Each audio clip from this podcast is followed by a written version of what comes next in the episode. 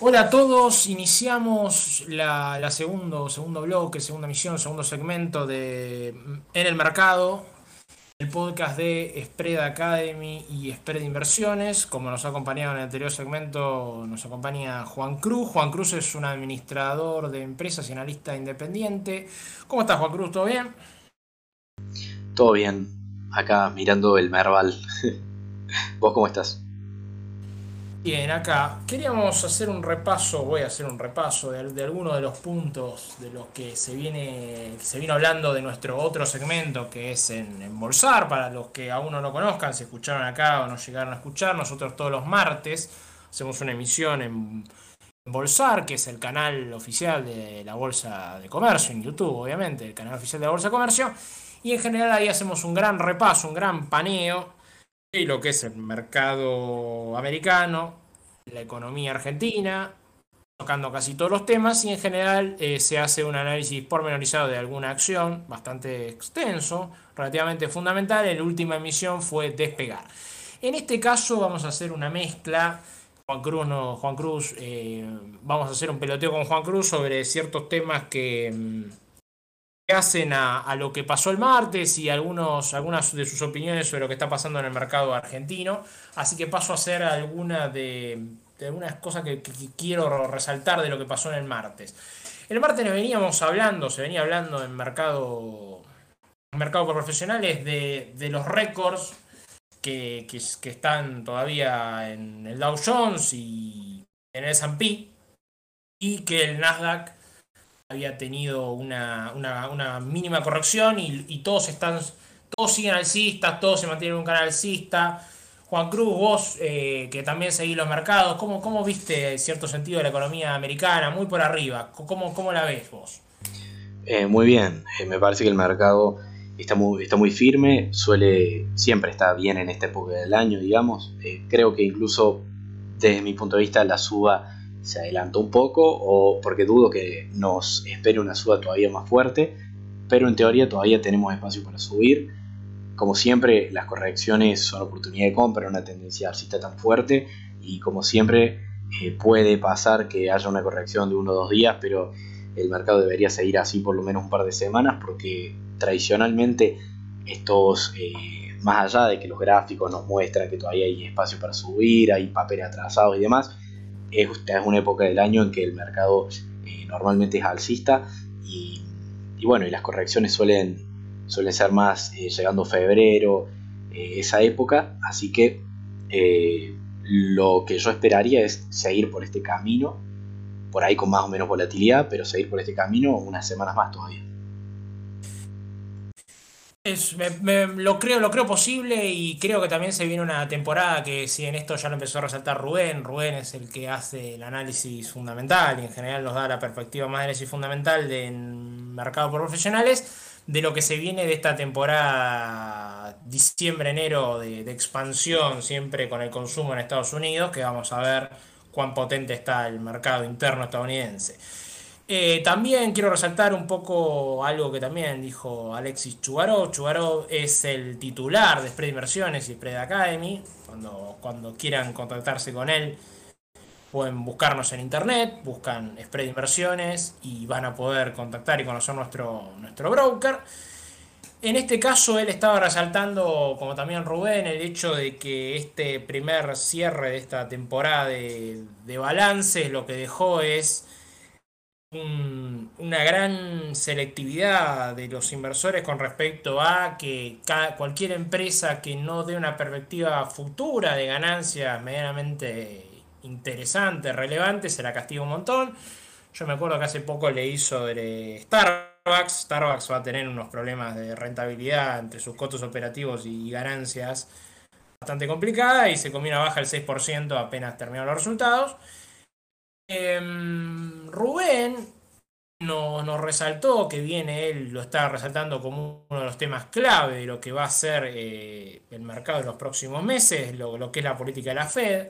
Claramente había como un monstruo de dos cabezas, uno era el tapering, la reducción de, de lo que sería la, la, recompra, la operación de bonos, y el otro era la suba de las tasas. Claramente lo que hubo fue una política bastante dovish en términos de lo que va a ser la, futura suba de tasa, incluso con los altos números de inflación, tanto en Estados Unidos como en Europa, que en algunas proyecciones ya están por encima del 5%, cosa que ya no se veía hace muchos años y que realmente eh, hasta algunos empiezan a pensar en el famoso índice de confianza del consumidor, cómo va a afectar esto a este hecho que venimos diciendo de que se viene la temporada de compras, pese a que subieron los salarios, cómo, va a afectar este, este proceso en, en los precios y en el consumo.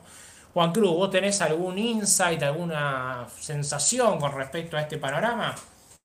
Bueno, eh, primero que nada sí, coincido con, con esto de el castigo a las empresas que no cumplen con la expectativa de crecimiento. Yo lo que veo cuando veo el análisis fundamental, veo balances, hago evaluaciones, veo que siempre el mercado está como al límite, pagando el tope de lo que sería un valor razonable por una empresa.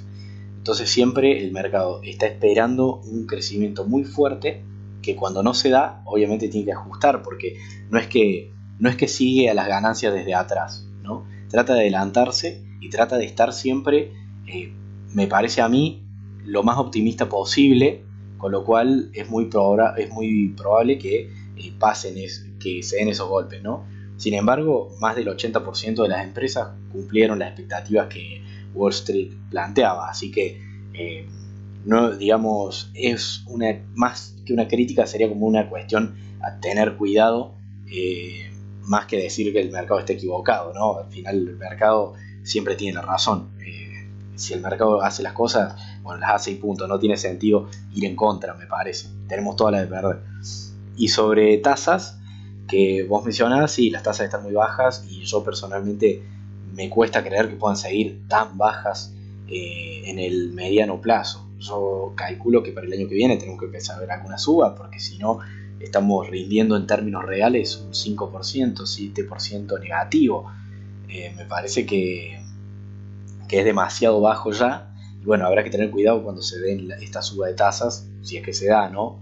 Pero me parece que, que, sería bastante probable. Hay que tener cuidado con todas las empresas que tienen mucha deuda y que se apalancan mucho, porque son las principales perjudicadas cuando las tasas suben.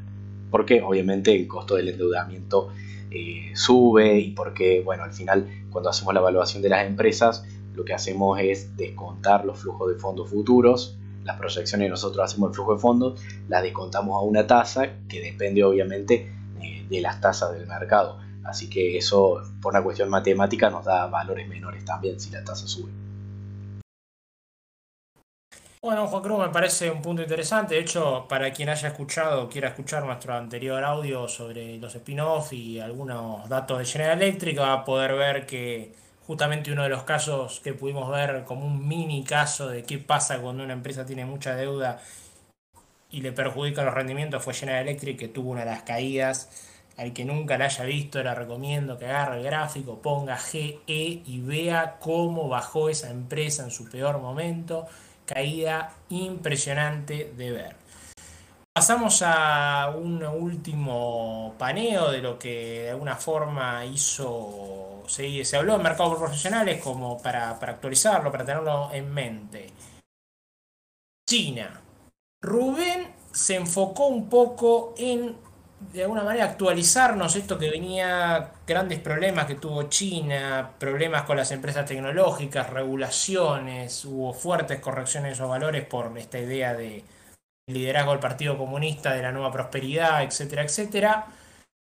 Rubén de alguna manera nos señaló que hay ya inversores eh, relativamente relevantes que empiezan a ver con buenos ojos a Alibaba, a Baba, así que tal vez se lo dejamos a todos para que hagan sus propios, sus propios análisis posteriormente, y que eh, China está haciendo, como de alguna manera amenazó Estados Unidos también, de utilizar sus reservas de petróleo para abastecerse de energía, así que esta idea de este petróleo a estos precios eh, está generando una tensión bastante más relevante de lo que muchos podrían haber visto hace un par de semanas atrás, porque los productores de petróleo no se desesperaron por salir a inundar de oferta.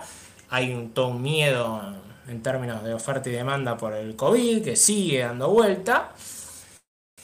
Y em, queda, queda ahí como, como uno de los verdaderos temas. Inflación y energía parece que no, pero se están empezando a convertir en, el verdadero en el verdadero cisne negro, poneme, en la verdadera amenaza oculta que está dando vueltas y se empieza a, a impulsar. Incluso, y esto hago este mini comentario final y después te paso, paso Juan Cruz a ver qué visión tiene este tema, incluso está afectando a Brasil, que ya tiene ya ha venido castigado en estas últimas semanas, tuvo un par de bajas, le está afectando a Vale porque China está produciendo menos acero, así que si produce menos acero China, China consume menos hierro, y si consume menos hierro, Australia y Brasil, dos grandes productores de hierro, tienen este impacto negativo y bueno, vamos a ver cómo esto impacta en otros sectores, minería, etcétera, etcétera, etcétera. Juan Cruz, eh, ¿alguna visión sobre estos tópicos? Eh, sí, la, visión de una economía interconectada cada vez más global, ¿no? Que siempre uno lo dice mucho, pero cuando llegan estos momentos es cuando se hace más evidente, ¿no? Cuando uno tiene, eh, cuando uno puede dimensionar más las consecuencias que tienen las dificultades de una economía sobre el resto del mundo.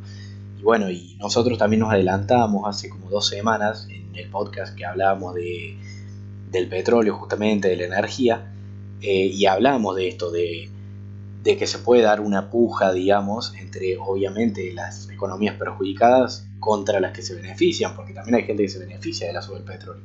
Entonces nosotros decíamos que por ahí no era, no estaba todo dicho, no era una cosa de que, oh, si el petróleo va a ser caro va a seguir subiendo, porque obviamente hay muchos intereses que contrarios para recuperarnos económicamente o bueno, o en el caso de las economías ya más recuperadas para continuar creciendo, se necesita de la energía, se necesita del petróleo y esto, el petróleo al final es un gran insumo para muchas otras ramas de las diferentes economías que al encarecerse aumenta los costos, disminuye márgenes por otro lado, entonces genera muchas complicaciones que obviamente van a dar lugar a posiciones encontradas, entonces no es algo seguro la resolución de este tema que ya pasa a ser también eh, del espectro político, ¿no? entre el OPEP, entre por ahí Estados Unidos, China, empiezan a aparecer los diferentes gobiernos y termina resolviéndose seguramente por, por, vías más eh, diplomáticas que tienen que ver con la política.